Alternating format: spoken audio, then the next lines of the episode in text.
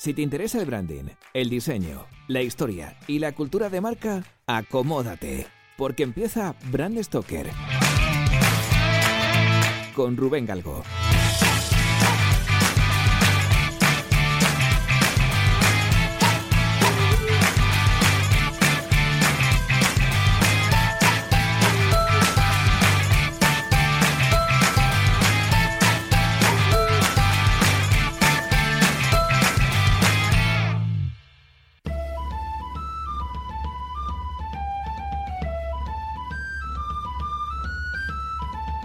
Thomas Lipton nació en el seno de una familia de clase media escocesa que tenía cinco hijos.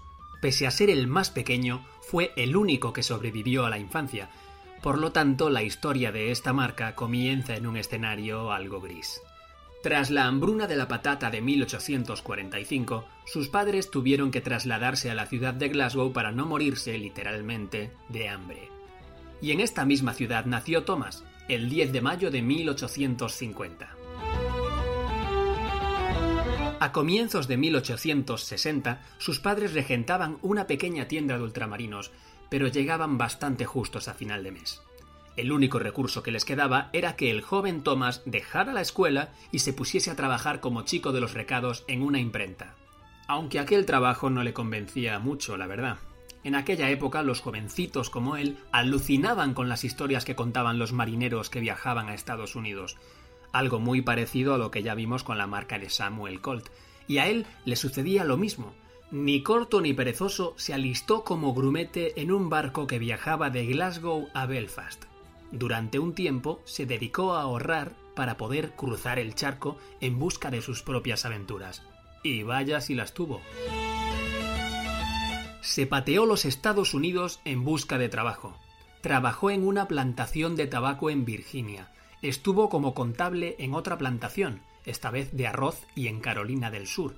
Vendió a puerta fría en Nueva Orleans. Curró como peón en Nueva Jersey y, por último, fue ayudante en una pequeña tienda de alimentación en Nueva York. Vamos, que se curtió a base de trabajo.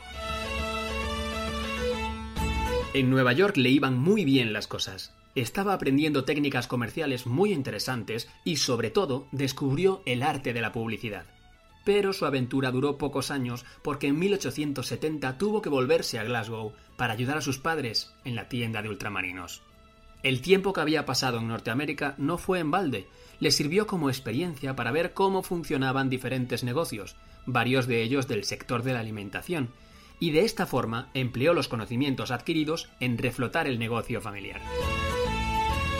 Una de las primeras cosas que hizo al ponerse al frente de la tienda de sus padres fue apilar las mercancías como hacían los estadounidenses, es decir, en lugar de organizarlas buscando la comodidad del vendedor, buscó una disposición que captase la atención de los clientes y facilitase la localización del género. Pero al mismo tiempo siguió haciendo cosas que le funcionaban bien a sus padres, sabía que los intermediarios solo encarecían el precio final del producto, e igual que hacía su madre, se los saltó comprando directamente las materias primas a los agricultores y ganaderos irlandeses. Otra de sus genialidades fue contratar al ilustrador del periódico local para promocionar su tienda. Thomas quería que su marca cayera bien a la gente, y las tiras cómicas cumplían ese objetivo con creces. Por eso le pidió a Willy Lockhart que diseñara carteles semanales para sus tiendas, entre los carteles que se conservan hay uno que muestra claramente qué es lo que entendía Lipton por eso de caer bien a la gente. En él podemos ver un diálogo entre un escocés y un irlandés. El irlandés lleva al hombro a un cerdo chillando, y el escocés le pregunta Oye, ¿por qué llora tu cerdo? A lo que el irlandés responde que llora de pena, porque se ha quedado huérfano, y por eso lo lleva a Lipton. Pero es que la cosa no acaba ahí. Thomas ideó una de las primeras acciones de street marketing documentadas. Aprovechando que tenía la ciudad empapelada con aquel cartel, compró unos cerdos en el mercado y les ató a la cola unas cintas en las que ponía huérfanos de Lipton, y los paseó hasta su tienda con una pancarta que rezaba lo mismo. Para culminar esta gesta publicitaria, cada día paseó a los cerdos por diferentes calles hasta llegar a su tienda, para captar la atención de más gente. Con apenas 21 añitos abrió su primera tienda en el casco industrial de Glasgow, en el 101 de Stop Cross Street. Hay varias biografías que coinciden en que no fue una tarea fácil. De hecho, ponen de manifiesto que trabajaba jornadas de hasta 18 horas. Tal era su compromiso con el negocio que llegó a tener un cátere debajo del mostrador, debido a que también abría la tienda por las noches. Thomas y su padre discutieron muchísimo por culpa del negocio. El padre era un hombre muy tradicional, y las acciones de marketing que llevaba a cabo su hijo le parecían cuanto menos ridículas. Pero con los resultados encima de la mesa, el padre tuvo que darle la razón al hijo.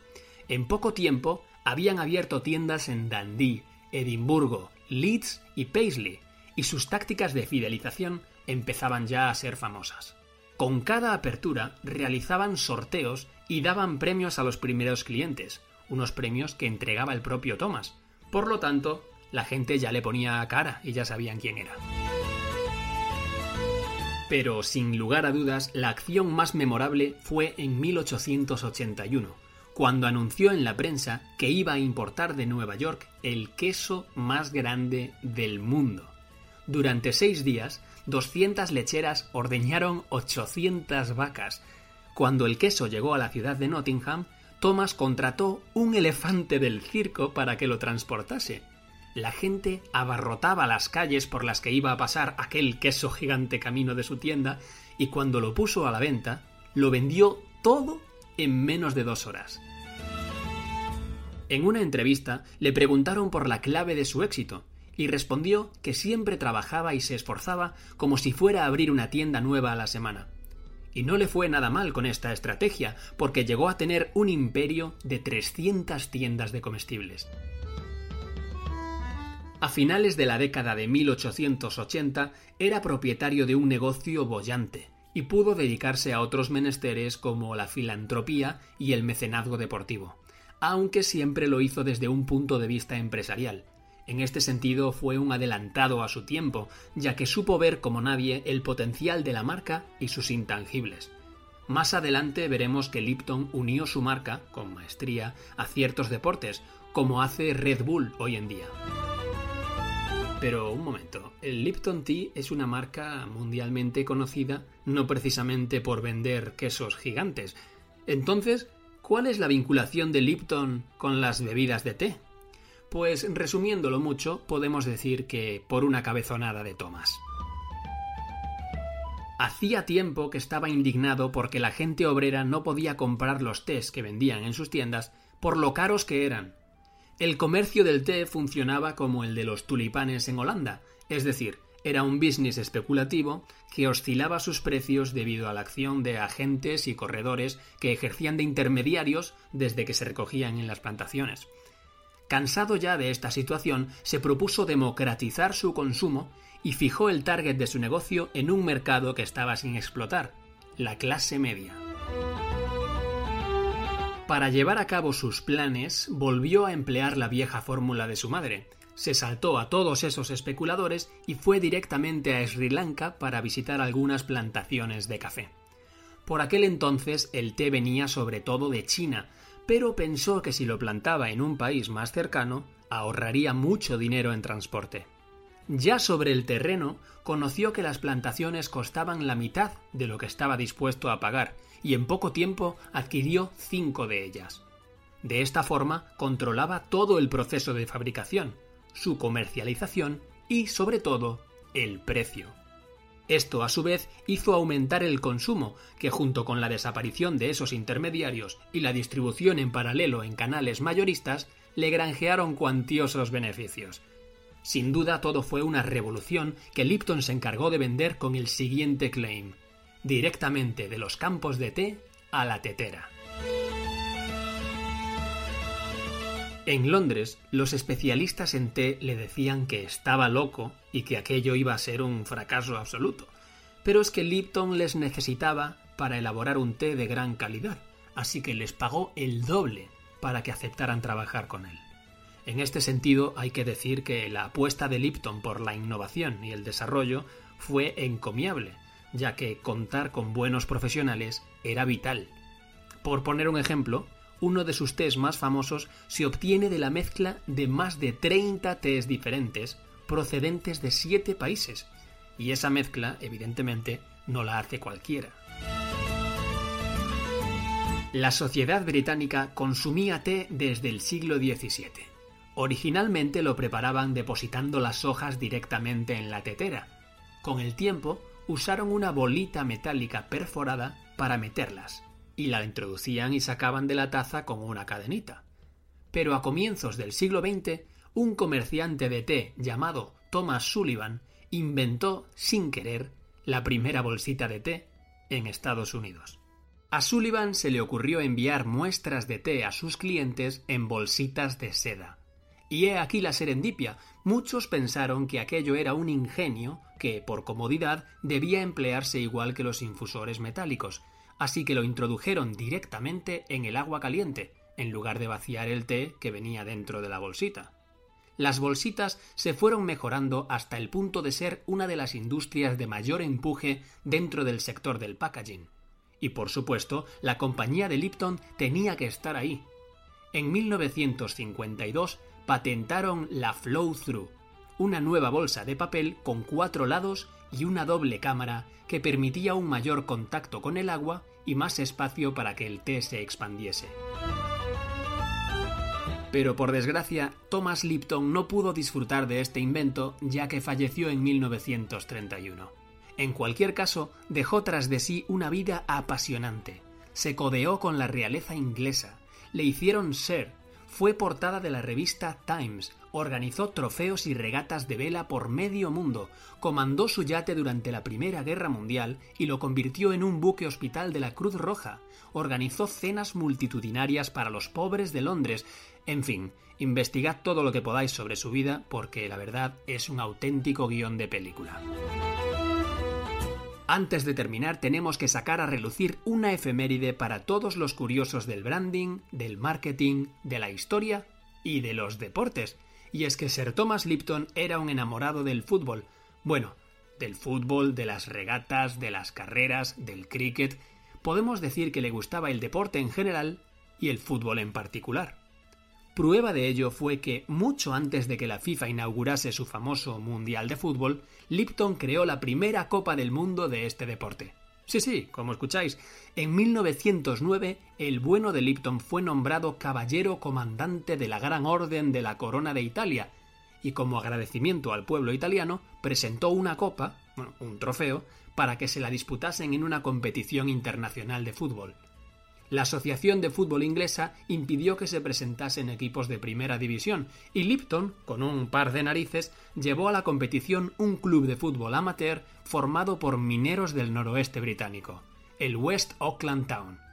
Para que os hagáis una idea, a este torneo se presentaron los mejores equipos de las ligas italiana, alemana y suiza, es decir, la Juventus de Turín, el Stuttgart y el Zurich.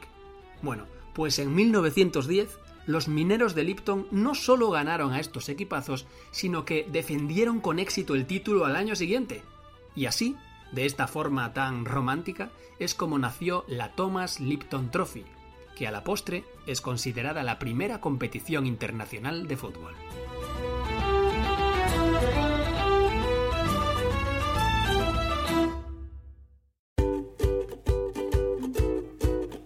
Pues hemos llegado al final de este programa de Brand Stoker y como siempre tengo que deciros que ha sido un placer. Pero antes de echar el cierre quiero recordaros que podéis apoyar nuestro trabajo de dos formas muy sencillas. La primera es realizando vuestras compras en Amazon a través del enlace de afiliados que tenemos en nuestra página web. Y la segunda es haciendo mecenas de Brand Stoker en iVoox.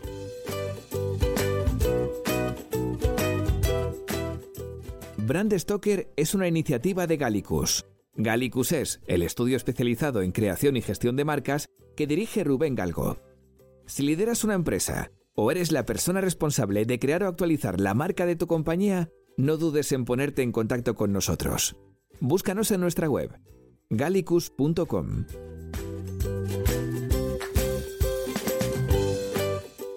Ya sabéis que nos podéis seguir en Twitter, Facebook e Instagram donde nos encontraréis con el usuario Gallicus Branding, o si lo preferís, me podéis seguir a mí a través del usuario Crenecito. Por supuesto, no olvidéis comentar este programa, darle a me gusta y compartirlo en vuestras redes sociales. Y si os habéis quedado con ganas de más, podéis escuchar más programas de Brand Stoker en iVoox y sobre todo en brandstoker.com. Muchas gracias por estar ahí y recordad, como dijo Paul Rand, el diseño es simple. Por eso es tan complicado. Hasta el próximo programa. ¡Chao!